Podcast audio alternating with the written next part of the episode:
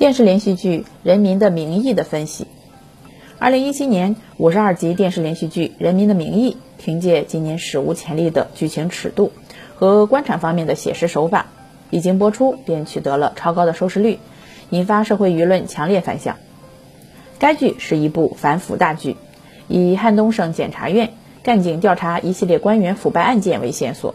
抽丝剥茧。揭露出众多官员在项目审批、干部任用、城市拆迁等行政作为方面，置国家人民利益于不顾，官商勾结、贪污受贿、任人唯亲、以权谋私、消极怠政，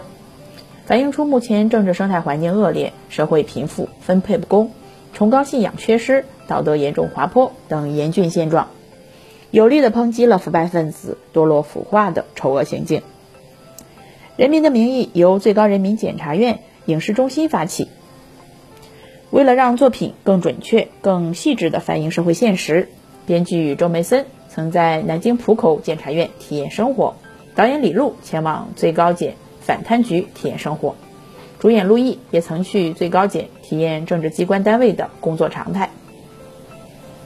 《人民的名义》中一大批经典人物形象成为本剧的一大亮点，睿智正直、光明磊落的侯亮平是本剧的男一号。由演员陆毅主演，在剧中先后担任最高人民检察院反贪腐贿赂总局侦查处处长和汉东省人民检察院反贪腐贿赂局局长。在老师高玉良和师母吴慧芬眼里，侯亮平是一个品学兼优、勤学好问的好学生；在妻子钟小爱眼里，侯亮平是一个为了工作可以连家都不要的不称职丈夫；在儿子侯浩然眼里，爸爸侯亮平是一个连自己的学习成绩全班倒数都不知道的大忙人，在检察院同事的眼里，侯亮平是一个对反贪工作有着超人天赋和极度责任心的好领导。之大学同学兼好兄弟陈海遭到腐败分子设计的车祸而躺在医院里昏迷不醒的时候，侯亮平义无反顾地前往汉东接替陈海继续追查贪腐案件，即便明知，即便得知自己。可能和陈海一样会遭到暗算。来到汉东检察院后，胡亮平工作极为负责的态度和果断不手软的作风，立刻引起了腐败分子的不满和记恨，栽赃其与大丰厂老板蔡成功、潜逃副市长丁义珍合伙开煤矿，并分红四十万，导致其险被撤职。在这种艰难的处境下，胡亮平凭借自己睿智清醒的头脑与黑恶势力做斗争。并在停职反省期间，依然坚持对腐败案件的调查，并最终证明了自己的清白，也赢得了更多人的信任和尊重。为了探寻山水庄园与腐败案件的关系，侯亮平在明知会有生命危险的情况下，依然孤身赴宴，以身涉险，与位高权重的贪腐分子展开了惊心动魄的斗争。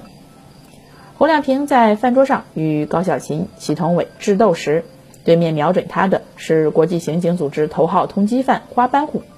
胡亮平精明躲闪于屋内的死角，避开狙击手的暗杀，最后被检察院与公安局同事成功救出，在自己沉着冷静的思维与同事的协助下，最终脱险，令观众拍案叫绝。剧中的祁同伟是一个于连式的人物，他出身贫寒，一心想着通过权力改变命运，哪怕搭上自己的性命，也要胜天半子。这样一个令人可恨可悲又可怜的人物，在剧中被刻画的栩栩如生。他从一名基层公务员做起，通过婚姻和奋斗，当上了省公安厅厅长，并在并在高育良的支持下，极有可能成为副省长。为了保住自己已有的权利和财富，他不顾一切，甚至一手策划了陈海的车祸以及刘庆珠的死亡。在穷途末路之际。祁同伟来到了曾经与毒贩战斗的地方孤鹰岭，但这一次他已经从舍生忘死的英雄变成了走投无路的罪犯。故事给我们留了一个光明的尾巴，因为祁同伟的良知未泯，他并没有伤害手无寸铁的侯亮平，而是选择吞枪自尽，完成了对自己的审判。除了侯亮平、祁同伟这两位人物之外，老道沉稳的省委书记沙瑞金。老奸巨猾的省政法委书记高玉良，八面玲珑的山水集团董事长高小琴，认真负责的荆州市委书记李达康，都给观众留下了深刻的印象。《人民的名义》中的女性角色主要有四个：检察官陆亦可，女强人高小琴、大学教师梁璐和教授吴慧芬。她们虽然身份、性格不尽相同，但是在人物形象上却都被塑造成了男性的附属品。大学名史教授吴慧芬是汉东省省委副书记高育良的妻子，表面上二人生活幸福，彼此尊重，但其实两人的婚姻早已破裂。吴慧芬因为碍于面子以及贪恋官太太所能享受的特权，维持着与高育良的假面婚姻。但最后高育良的下台，使他的一切特权和荣耀都覆灭了。相较于吴慧芬把自己的价值依附于男性权利之上。梁璐可以称得上完完全全的自作自受。年轻的时候，她为了报复抛弃她出国的男友，用家里的权力迫使祁同伟在操场上向她下跪求婚。然而，她的婚姻生活并不幸福。她不仅将自己的价值依附于男人，而且无视自己的价值。高小琴是剧中山水集团的总裁，在整部电视剧中都被塑造成了女强人与狐狸精的结合体。她。他出身低微，因为能说会唱，懂得如何讨官员开心而一步步上位。同时，他也是省公安厅厅长祁同伟的情妇。他也借用祁同伟的权力，以权谋私，强化了人们对女性企业家的反感和排斥心理。剧中唯一一个看似正常的女性检察官陆亦可，工作能力强，但是因为没有结婚而被下属戏谑为老处女。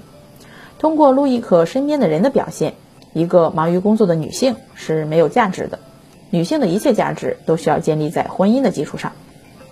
这些女性形象反映出父权文化体制中习惯于以男性作为参照系来塑造女性形象。《人民的名义》的导演李路和编剧周梅森虽然在影视行业从业数十年，但他们对女性工作与家庭的认识缺乏足够的重视和了解，因此对剧中女性职场的侧重不够。女性角色出现的时候多为家庭感情戏，对女性生活和职场了解不足，也成了本剧导演和编剧的短板所在。从更加宏观的层面来看，我国女性在媒介领域仍然处于弱势地位。在中国的广播电视媒介中，女性从业人数不到整体从业人员的三分之一。更深刻的原因则应归咎于现实的生活。《人民的名义》反映的是官场的现实。而官场则被普遍认为是由男人主导的社会，将女人看作是男性的附属品，这种深层的价值观必然会影响到大众媒介对女性形象的塑造，进而对女性形象产生刻板的印象。主流媒体与自媒体达成的双向互动，对《人民的名义》的传播起到了重要的宣传营销作用。对微信推送进行分析之后，可以得知。分列在前的微信公众号主要内容分为两个方面：一是以人民日报、南方周末、新华社、中国青年报等为典型代表的主流媒体，积极就人民的名义的内容及传达的正能量、主流价值观进行宣传，使电视剧的热点能够借助于这些具备强辐射、广覆盖性的主流媒体向受众进行传播。第二，以头条新闻、华商韬略。郑和岛等为代表的自媒体，则处于蹭热点和自我向外表达之中。一方面，他们对主流媒体所传达的内容予以认可，并以此作为自我再度向外传达的一种素材；另一方面，他们对这一文本内容进行自我再度解读，以吸引大众的关注。最为典型的案例就是达康书记表情包的热潮，这是自媒体向主流媒体的成功输出。毋庸置疑，《人民的名义》是一部高度关照现实的经典之作，能够搬上荧屏热播，是一个社会成熟的表现。在《人民的名义》热播期间，各省级卫视的其他影视剧及真人秀节目的收视率较同期都有所下降，这是一个令人振奋的现象。它代表了观众对于真正好的文艺作品的渴望和认同。《人民的名义》的成功告诉我们。没有热门 IP 剧改编和天价小鲜肉的加盟，主旋律电视剧仍然可以达到收视与口碑的双丰收。最终决定一部艺术作品质量高低的，还是其体现的情怀、展现的境界、高尚的思想和弘扬的价值观。